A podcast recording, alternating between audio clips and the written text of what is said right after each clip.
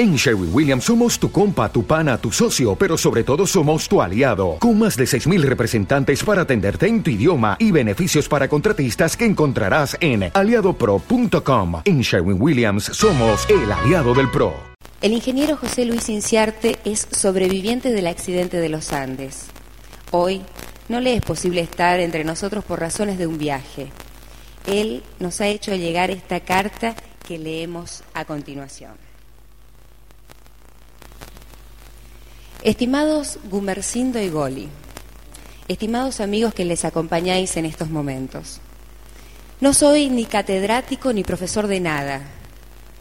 Por eso solo les ofrezco unas reflexiones de alguien que vivió cierta experiencia de vida muy personal y necesita más que desea compartirla.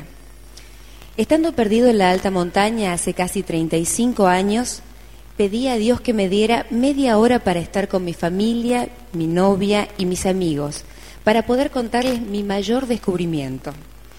Quería decirles, antes de morir, que la vida es sufrimiento, pero también felicidad, y que de ambas había entendido el sentido, que hace al dolor más soportable y a la felicidad le da más sentido, ya que ésta se merece y no se encuentra como si fuera un objeto y que este es sin duda el camino a recorrer cuando se pretende la paz.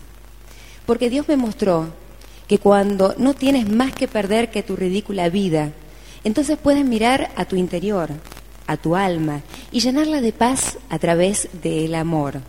Amor no solo en el sentimiento, sino amor en el comportamiento. Y a tal punto que llega el momento en que la cercana muerte la ves más como premio que como castigo.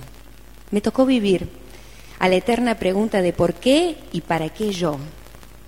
Compartir esta historia es, sin lugar a dudas, la respuesta. Y además, Dios no se deja ganar en generosidad.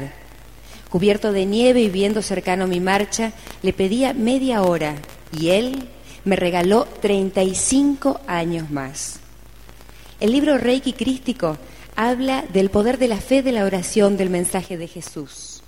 Pedid y se os dará. De la empatía, del amor. Nos explica que en el cuerpo mora el espíritu y que éste, cuando se va de él, solo queda la carne.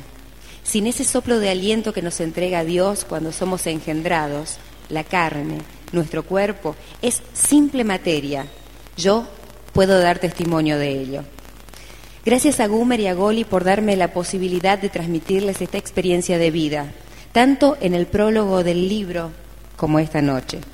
Siento no poder hacerlo personalmente, porque ahora nos encontramos en México en un ciclo de conferencias transmitiendo esto mismo que les he comunicado a ustedes.